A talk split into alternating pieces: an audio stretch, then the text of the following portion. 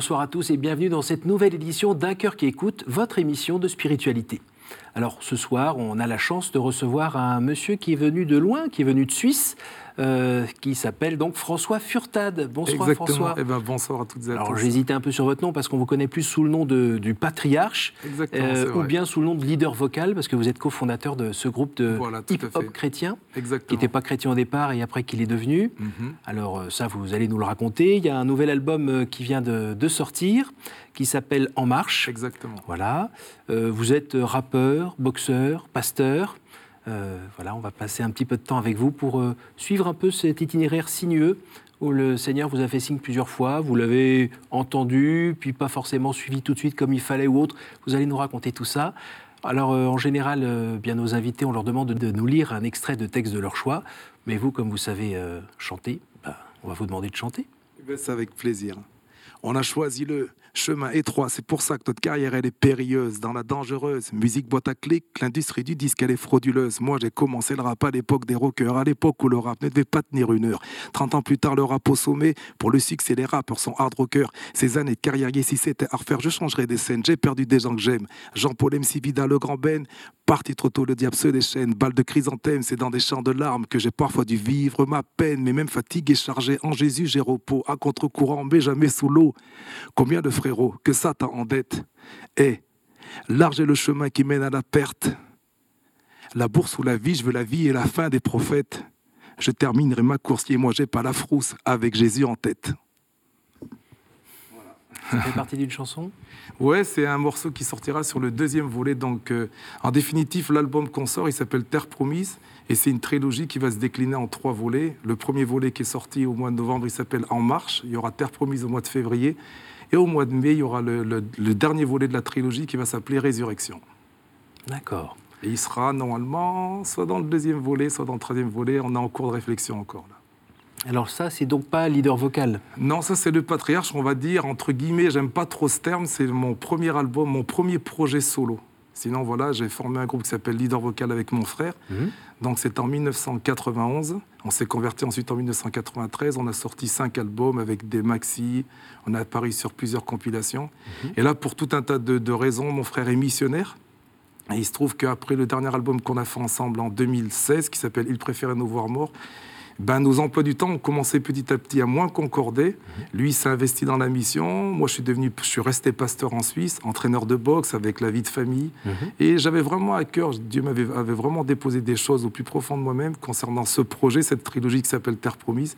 Et j'ai continué dans la musique, mais avec mon frère, on est toujours soudés. Il suit à fond ce que je fais. Il a plus un rôle de directeur artistique actuellement. D'accord. Alors, si on rembobine un petit peu, mhm. Vous êtes d'origine euh, capverdienne, c'est ça Je suis français, originaire des îles du Cap-Vert. Voilà, euh, un cousinage avec Césaria Evora ou quelque chose comme ça Oui, bon, c'est vraiment à, mon plus grand regret, c'est pas une artiste qu'on aura pu rencontrer de son mhm. vivant, mais euh, lorsqu'elle est décédée, on lui a fait un hommage qui a vraiment tourné dans la communauté capverdienne. Il y a une artiste comme Laura mhm. aussi qui nous a félicité pour l'hommage qu'on lui a rendu. Et c'est vrai que c'est une, pour moi, c'est vraiment une personnalité emblématique de la musique capverdienne, de la musique, de la world music tout court. J'aurais vraiment aimé pouvoir faire un, morceau avec elle de son vivant. On a rendu cet hommage et c'était vraiment quelque chose de super. Et la petite euh, tristesse qu'il y avait dans ces chansons, si je ne me trompe pas, on parle de saudade, c'est ça? Ouais la, ouais, la saudade, exactement. Et c'était pas un peu en opposition avec vous, le, feu, l'espérance euh, qui vous anime? Ouais, je dirais que quelque part aussi, c'est vrai que nous, le peuple capverdien, on traîne un petit peu, quelque part, une nostalgie. Et puis les, mes parents qui ont immigré, je veux dire, ils ont vécu des, choses merveilleuses en France. Moi, je suis né en France, je suis le premier enfant qui est né en France. À Clermont-Ferrand À Clermont-Ferrand, exactement. D'une famille nombreuse D'une famille nombreuse de huit enfants. Mmh. Mais il y a quand même le souvenir du pays le manque des parents qui sont restés là-bas. Et je crois que ça crée aussi un petit peu cette saudade, cette nostalgie du pays, cette nostalgie, sans dire qu'on n'est pas bien dans le pays dans lequel on vit, mais c'est de se dire, voilà, je suis bien en France, mais j'oublie pas. La, la saudade permet aux Capverdiens de ne pas oublier d'où ils viennent, sans renier le pays qui les construit et qui les fait là où ils sont. Ça, c'est important de le dire. Et l'idée, c'est pas non plus de mariner dans, dans cette, euh, cet état pas très agréable euh, qui est un peu mélancolique. Exactement. Après, je dirais aussi cet état mélancolique, bon, là on parle de Sodade, mais est-ce qu'il est, est, qu'il est, totalement lié au pays ou à ce qu'on vit à l'intérieur de nous-mêmes? C'est, plus ça. Des fois, il y a des personnes, il y a des personnes, ils étaient malheureuses en France, ils se sont dit, bon, bah, il faut à tout prix que j'aille vivre dans une île Mhm. Avec le soleil, ils sont arrivés sur l'île et puis pourtant ce malheur était toujours là, cette tristesse était mhm. toujours là. Le soleil n'avait pas, avait pas changé grand-chose. Exactement, vous voyez. Alors vous, vous êtes arrivé à Clermont-Ferrand, vous avez grandi à Clermont-Ferrand, mhm. dans une famille euh, ben, chrétienne, avec des parents euh, euh, chrétiens évangéliques, plutôt engagés, jusqu'au jour où ça s'est un petit peu compliqué. Bah, mais, mais, à 9 ans, vous avez déjà, vous vivez quelque chose d'un petit peu fort dans votre foi? En fait, ce qui se passe, c'est que bon, moi, j'ai grandi dans une famille catholique, vraiment fervent catholique, où euh, euh, très pratiquante. Le, donc mon grand-père, du côté de ma mère, eh ben, c'était lui qui donnait la messe. Et puis il avait un peu le rôle comme de maire, en fait. On dirait syndic en Suisse. Et donc c'était une personne vraiment d'autorité, d'autorité propre à la loi, par rapport à l'État et les responsabilités qui lui étaient données, mais aussi au niveau de l'Église. Donc ma mère, elle a vraiment grandi, je veux dire, nous, jamais on a été non-croyants, sans juger ceux qui ne le sont pas. Et quand mes parents ils arrivent en France, donc mon père est déjà venu en 71, il est passé par le Portugal, il a fait à peu près trois ans en France, et ma famille l'a rejoint en 1974. En 75, quand je suis né, il se trouve que peu de temps après, avant ma naissance, en fait, mes parents vont vivre un réveil spirituel, ils vont être au contact, ils vont quitter peut-être ce qu'on on appelait avant la religion, une relation un peu plus lointaine avec Dieu, mais qui était entretenue par des traditions. Ils vont quitter ça, ils vont avoir un contact, mais très très fort. Leur relation avec Christ va complètement changer. Et puis moi, j'ai la grâce et l'opportunité de naître dans un moment où la foi, où il y a un, réel réveil spirituel. Mm-hmm. Donc je suis présenté à l'éternel, tout ça, et on vit... Euh, on, ouais, on découvre la Bible, la Bible devient hyper importante. Mes parents vont à l'église, donc très petit. Moi, je vais à l'école du dimanche et j'en ai encore des souvenirs qui sont mm-hmm. très forts. Ça vous a construit? Ça m'a complètement construit. La Bible, elle dit dans Jacques chapitre 1, verset 21, Recevez avec douceur cette parole qui a été plantée en vous et qui peut sauver vos âmes. Et moi, je suis sûr que si j'avais pas eu ce passage, les choses auraient été beaucoup plus compliquées. Pas là aujourd'hui. J'en suis, j'en suis mais persuadé. Donc il y a des graines de la parole de Dieu qui ont été plantées et, et ça a germé euh, autant favorable. Et c'est vrai que moi, à l'âge de, à l'âge de 9 ans, ben, j'ai eu une apparition, j'ai vu Christ dans ma chambre. Et alors voilà, moi, quand je me suis levé, euh, je veux dire, mes parents, ils savaient que je mentais pas. J'ai dit, écoutez, il s'est passé quelque chose, j'ai décrit ce que j'ai vu. Et on a interprété ça, on a dit, ouais, tu as peut-être vu ton ange gardien, mais moi, ça, m'a, ça, m'a, ça a vraiment bouleversé ma vie. Quoi. Il m'a fallu même des années pour comprendre un petit peu tout, cette apparition et puis le symbole. Et ce qui m'a vraiment frappé, je le dis quand même avec beaucoup d'émotion, c'est que quand euh, j'ai vu, le Seigneur, il me regardait, mais avec beaucoup de tristesse. C'était pas un regard de jugement. Pourtant, j'avais que 9 ans. Mais je me souviens que Dieu, Jésus m'a regardé avec énormément de Vous tristesse. Vous l'interprétez comment? Je l'interprète que hum, Dieu, il savait parce que deux ans plus tard, moi, à partir de 11 ans, j'ai vraiment basculé, on va dire, dans, les ténèbres jusqu'à jusqu'à 18 ans. Mhm. Dieu m'a vraiment montré avec le temps, voilà, je, savais ce que tu allais devenir et, ça me faisait déjà souffrir. Mhm. Et en même temps, vous étiez libre? Et en même temps, j'étais libre. C'est pour ça que là, on ne pourra jamais me faire croire que Dieu nous impose quoi que ce soit, parce que là, il avait la puissance de le faire. Alors, vous dites que ça part un petit peu en sucette, si vous me passez l'expression, parce que euh, dans la maison, ça, c'est un petit peu compliqué. Il y a une histoire de pasteur qui vient remplacer l'ancien. La famille se divise, vos parents sont un peu paumés. Et là. Exactement. Quand mes parents ont cessé de venir à l'église, suite à une division qu'ils ont vécue dans cette église, division, bon là, ils Bon, je ne veux pas trop m'étendre sur les raisons. En tout cas, il se trouve que ma famille va plus à l'église. Et moi, je démarre euh, mon adolescence un peu plus tôt, où il n'y a plus de repères, en fait. Donc, il n'y a plus de règles. Ce qui stabilisait notre famille, c'était vraiment la parole de Dieu. Mmh. C'était vraiment quand la Bible était ouverte et que la Bible était lue et qu'elle était mise en pratique. Ça structurait la vie de la maison. Ça structurait la vie de la maison. Et là, ça part, euh, ça part à fond dans la violence Dans la violence. Après, voilà, on était une famille. Moi, je bénis Dieu hein, pour mon père, pour ma mère, pour mes frères et sœurs, mais on était quand même une famille assez turbulente. Une famille euh, qui, qui était un petit peu. Hum, il y avait pas mal de, il y avait des problèmes familiaux comme il y a dans d'autres familles, mais c'est vrai que nous c'était un, cocktail qui était vraiment explosif. vous devenez un voyou pendant ce temps-là? Bah ce qui se passe moi après, j'étais très attaché. Moi j'avais deux idoles dans ma vie. J'avais mon grand frère qui hum. était un, bagarreur hors pair, hum. et j'avais j'avais mes sœurs. J'étais très attaché à mes sœurs. J'ai une mère là qui est encore vivante aujourd'hui pour hum. la grâce de Dieu, mais qui nous a donné une éducation énorme. Mais on avait un esprit de famille qui était vraiment fort. Et j'ai une sœur qui est partie, qui est devenue top modèle, donc elle est partie en Afrique du Sud. Mhm. Et ouais, j'ai senti ma famille comme amputée d'un membre. Et ça a déjà été une souffrance pour moi. Je me souviens, j'allais dans ma cave, je pleurais, je souffrais vraiment que ma sœur soit partie. Et quand ma, mon autre sœur donc, est, partie pour aller vivre aux États-Unis, bah là, j'ai explosé en fait. Et comment vous l'avez exprimé? Bah, Je l'ai exprimé malheureusement par, par la violence. J'ai commencé vraiment à me battre à, me battre, mais voilà, ça veut dire je, je tapais pour faire mal. Et j'ai frappé des gens. C'était un mal-être qui fait, fallait que ça sorte. Ouais, là, franchement, quand ma sœur est partie, là, j'ai, euh, ah, je voulais me venger. Alors contre qui? Et malheureusement, eh ben, j'ai trouvé des boucs émissaires. Mm.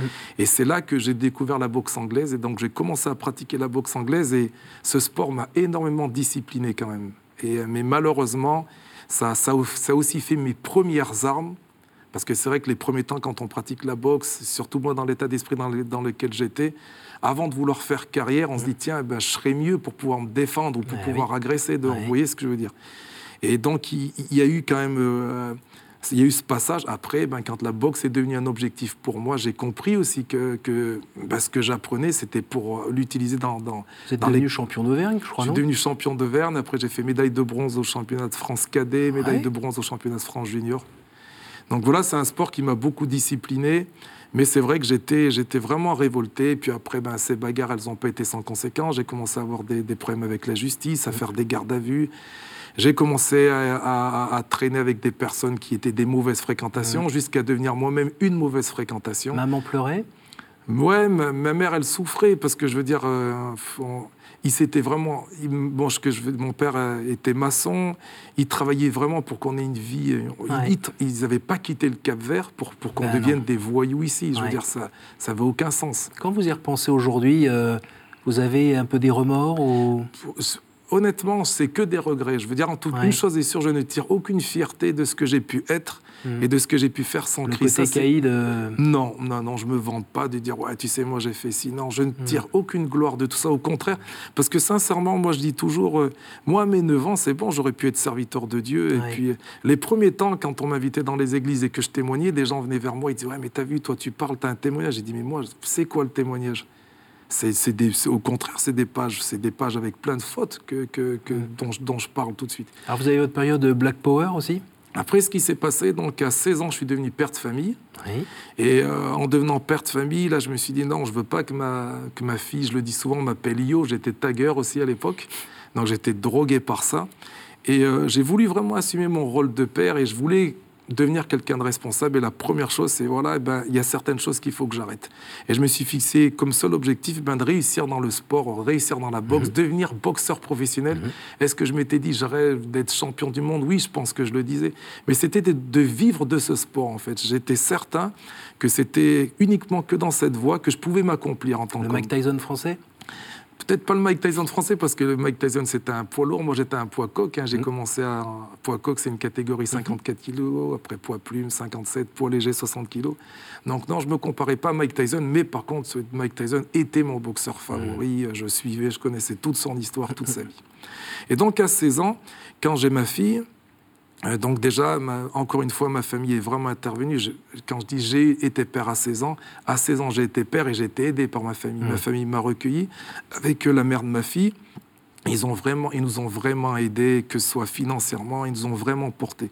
Et là, moi, j'arrête de me battre, j'arrête de sortir. Même des amis croisent mon frère, ils disent Mais qu'est-ce qu'il devient quoi, ton frère?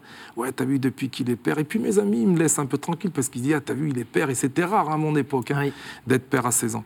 Mais je veux dire, ce péché que j'exprimais par la violence ou par d'autres choses, ben, là, j'avais plus rien pour le faire. Et il a commencé à y avoir des questions existentielles, d'où tu viens, qui tu es. Et je me suis intéressé, on parlait du Cap-Vert tout à l'heure, à l'histoire de mon pays. Donc le Cap-Vert, c'était une île déserte qui est née de la traite euh, des Noirs, pour pas dire autre chose, et qui est née de l'esclavage. Et quand j'ai commencé à penser à l'histoire de mon pays, et à l'époque, euh, c'était entre 90, 80, euh, je dis 90 parce que j'ai pris l'habitude de la Suisse, entre 91 et 92. Il faut savoir qu'il y avait encore l'apartheid en Afrique du Sud. Mhm. Et il y avait un, mouvement pro-black qui venait des États-Unis qui était vraiment en pleine émergence. Et j'ai baigné, je suis tombé à fond là-dedans. Malcolm X et compagnie Exactement. Alors là, Malcolm X, j'ai lu ses bouquins. À l'époque, il n'y avait pas Internet, il fallait encore aller à la bibliothèque. Mhm. Mais alors là, j'allais à ce qu'on appelle la médiathèque. Je prenais tous les bouquins de Malcolm X, les, les cassettes audio tout, tout, tout, les reportages qui traînaient sur Arte. Et j'ai développé euh, une, véritable haine de l'homme blanc, vraiment. Hmm. Pendant ces deux ans, ça veut dire que toute cette violence, ce péché qui avait hmm. besoin, je, dis bien le péché, parce hmm. qu'il faut le nommer, qui, avait, qui, qui, arrivait à s'exprimer par la violence, là, ne trouvait plus de terrain où il pouvait le faire. Et là, je l'ai retrouvé dans cette revendication. Donc il est sorti dans le verbe, dans vos pensées, mais pas dans les gestes. Non, il est, il est, il est, mais ça a été pire, justement Ça a été pire parce que là, j'ai une violence intérieure qui est née, mais c'était énorme. Vraiment, je suis devenu, je pense que j'étais pire qu'avant, quoi. Parce que moi, je me souviens, moi, quand je me battais, même un ami à moi me disait, il me disait, ah, tu sais, François, oui, t'étais mauvais, mais t'as vu, après une bagarre, comment t'étais? Je pouvais pleurer, donc j'avais cette culpabilité.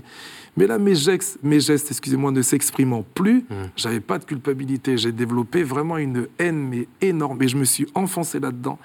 Alors, qu'est-ce qui s'est passé à 18 ans pour que ça s'arrête? Parce que À 18 ans, eh ben, écoutez, j'avais... Il y a une sorte de spirale pour l'instant. Ouais, à 18 ans, eh ben, écoutez, je discute avec euh, un ami d'une de, d'une de mes sœurs, qui venait de Côte d'Ivoire. Et puis on parle. Et puis lui, lui j'étais convaincu que lui, il connaissait vraiment bien l'Afrique. Il connaissait bien l'Afrique, c'était quelqu'un de plus vieux que moi, instruit. Moi, j'aimais bien les débats, mmh. provoquer les débats, tout ça. Et puis, il me laisse parler et il me dit, tu sais, moi, je suis d'accord avec tout ce que tu dis. Et je, alors que je croyais qu'il allait argumenter, tout ça, il me dit, mais par je vais te poser une question. Où tu mets Jésus dans tout ça? Oups. Où tu mets Jésus-Christ dans tout ça? Et quand il m'a dit ça, mais c'est comme si je me prenais un train en, pleine face. J'ai jamais pris un train en pleine face, mm. mais je peux vous garantir que, honnêtement, tous mes arguments que je tenais fermes mm-hmm. depuis près de deux ans, j'avais plus de mots, je pouvais plus rien dire. Et là, tout le souvenir de ce que bah j'ai vécu quand j'étais jeune, mm. c'est revenu, mais là, comme dans un film. Mm. Et quand il m'a dit ça, j'ai rien dit, moi, mais j'ai été touché, j'ai vraiment été percuté impacté. Et là, il me dit, mais t'as vu, moi, je t'ai écouté pendant trois heures, est-ce que tu accepterais d'écouter l'évangile pendant 30 minutes? Je pouvais pas lui dire non. Oh là là oh. Et il m'a défié comme ça. Moi, j'aimais les défis, il m'a défié. Mhm.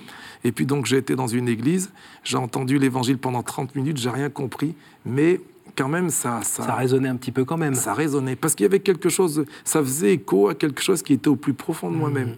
Et j'ai dit, écoute, j'ai rien compris ce qu'il a dit, mais je vais revenir. Et je suis revenu une deuxième fois. Je suis revenu une troisième fois. Et après, euh, j'y suis allé tout seul. Je me souviens, j'avais un, Et vous avez senti la paix euh, commencer à venir? J'ai senti vraiment la présence de Dieu. Et un jour, je me souviens, le pasteur qui prêchait, il a lancé un appel. Et euh, voilà, un appel à la conversion simple. On était peut-être une centaine de, membres dans, cette église. Et moi, je ne pouvais pas me lever, aller devant, j'avais honte. mais j'étais interpellé. Moi, je me souviens, quand, j'entendais les prédications, quand j'ai commencé, quand, quand la parole de Dieu a commencé à être audible, ça, ça commençait à être un langage que petit à petit j'arrivais à reconnaître. Je me disais, bon, quand même, il y a une arnaque là. Quelqu'un a dû venir voir ce pasteur, il a dit, écoute, il y a tel jeune qui est au fond, parle de ça, ça, ça, lui, il faut le toucher. Parce que j'avais l'impression qu'il me parlait directement. C'était vraiment impressionnant. Et à un moment donné, donc, je sais pas, peut-être au bout de 5, 6, 7 réunions, en tout cas moins de 10, je me lève. Et puis, euh, quand je suis vraiment, hein, quand je suis debout, je sens mais vraiment une voix intérieure qui me dit ouvre les yeux. Alors que normalement, je me suis dit, bon, quand on prend, on doit fermer les yeux. Ouvre les yeux. Mais c'était pas moi. Ouvre les yeux, ouvre les yeux, ouvre les yeux.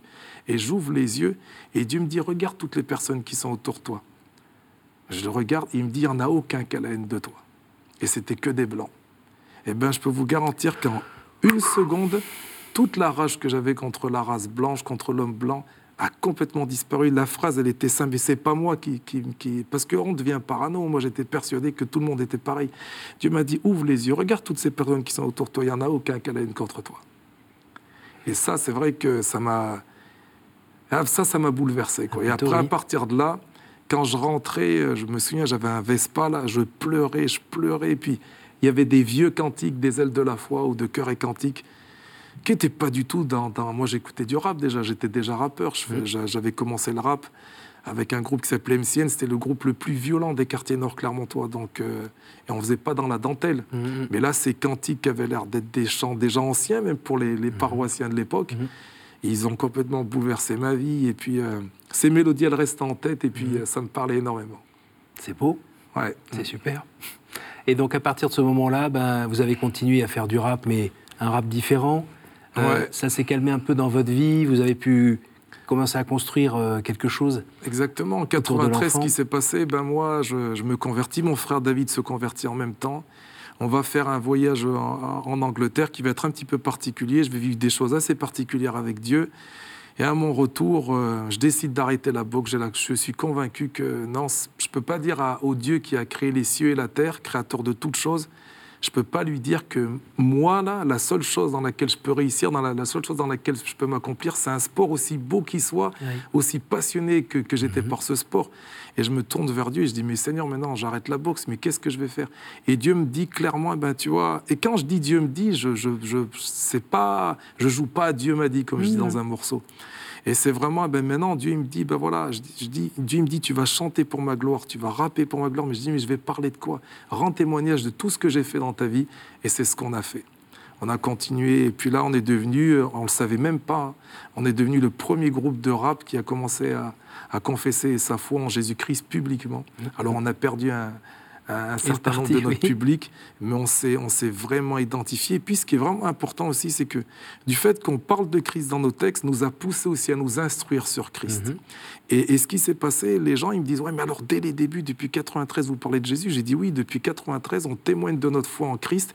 Et plus Christ, il a pris de la place dans notre vie, plus on l'a reconnu dans nos mhm. textes. Et c'est vraiment ça qui s'est passé. Et on a eu les, premières années, je me souviens 93, 94, mais c'était vraiment mais des années vraiment magnifiques. Malheureusement, eh ben, j'avais une sœur, ma sœur tant, tant aimée, qui vivait aux États-Unis. Et puis bon, voilà, elle avait un mari qui était violent avec elle. Et entre 96 et 97, donc en 96, c'est le premier album de leader vocal qui sort, quelques mois avant la sortie de cet album, donc qui s'appelle La prison mentale. Et bien malheureusement, on va se retrouver aux portes de la prison parce qu'avec mon frère, on va décider de venger ma sœur qui était martyrisée par son mari. Mhm. Pendant une journée, on va complètement oublier euh, les rudiments de la foi et on va retourner à ce qu'on a vomi. Mais heureusement, le Seigneur va encore vous rattraper une nouvelle fois et vous voilà aujourd'hui euh, pasteur, euh, toujours rappeur, entraîneur de boxe. C'est vrai. Installé en Suisse. Tout à fait. Et plutôt heureux. Ouais, exactement, tout à fait. Alors on arrive à la fin de cette émission et je vais vous poser, je vais vous demander de tirer une carte, de lire la question et d'y répondre. D'accord, oh, je vais prendre celle-là alors. Alors, quelle est pour vous la plus belle fête? Alors, la plus belle fête pour moi, qu'est-ce que ça serait? Euh, euh, J'aime bien les anniversaires. Voilà, j'aime bien les fêtes d'anniversaire. Parce que pour moi, les fêtes d'anniversaire, c'est un moment où on peut, on peut témoigner à des personnes qu'on aime, qu'ils soient de notre famille ou pas, qu'ils soient proches ou lointains, eh ben, de l'affection qu'on a pour eux. Donc j'aime vraiment les fêtes d'anniversaire. Ça, c'est vraiment quelque chose d'important. Je prends une autre carte. Vous avez vu, allez, je, prends, je vais prendre de côté pour pas toujours faire la même chose. Quel est le personnage ou le saint que vous aimeriez retrouver au ciel? Euh, Je dirais... Alors bon, moi je suis un, fou de la culture biblique, hein, des personnages bibliques. Je pense Paul, je, suis vraiment pressé de discuter avec l'apôtre Paul. Ça, c'est, je le dis avec beaucoup d'émotion. Alors, il y a le roi David, mais alors l'apôtre Paul, euh, l'apôtre Paul, c'est vraiment un personnage qui a, qui a marqué ma vie, vraiment. Quoi. Vous allez pouvoir discuter. On va pouvoir discuter. Quelle est votre, votre prière préférée alors, je dirais ma prière préférée, ça restera quand même euh, le Notre Père, même si moi, l'interprétation que j'ai du Notre Père, c'est que au travers du Notre Père, eh ben, Dieu nous montre, il y a tout l'ordre à suivre. Voilà, Notre Père qui est aux cieux, on, élève d'abord le nom de Dieu, que ton nom soit sanctifié, on élève encore le nom de Dieu, que ton règne vienne. Donc, il y a, toute la suite, tout, tout le, il y a l'ordre chronologique pour être juste dans nos prières. Et moi, ça, c'est important quand on s'approche de Dieu. On s'approche pas de n'importe qui. Donc oui, c'est vrai qu'on peut parler à Dieu comme on parle à un ami, mais il est quand même Dieu. Il est quand même Dieu. On s'est rencontrés, je vous dis bonjour, et ainsi de suite. Il y a quand même, c'est pas, ouais, alors elle est où l'émission? On commence quand? Vous mhm. voyez ce que je veux dire? Et dans le Notre Père, il y a, il y a, il y a l'ordre parfait, en fait. Donc ça, ça, ça me parle. Merci beaucoup, François. C'est moi qui vous remercie. Merci euh, ben, d'avoir traversé un, un, bout de France pour venir nous voir et puis euh, bah, nous partager comme ça tout simplement votre chemin, votre chemin de foi, votre chemin de vie qu'on souhaite euh, bien continuer. Je rappelle l'album euh, que vous venez de sortir récemment qui s'appelle En Marche. Exactement. Et puis, bah, pour, je vous remercie encore une fois. Hein. Non, c'est moi qui vous remercie. Et pour nos téléspectateurs, évidemment, merci pour votre fidélité. Cette émission, bah, vous pouvez la revoir évidemment grâce à notre site www.ktotv.com. N'hésitez pas à la partager autour de vous parce que l'espérance, c'est quelque chose qu'on peut partager. Merci à vous tous et à la semaine prochaine.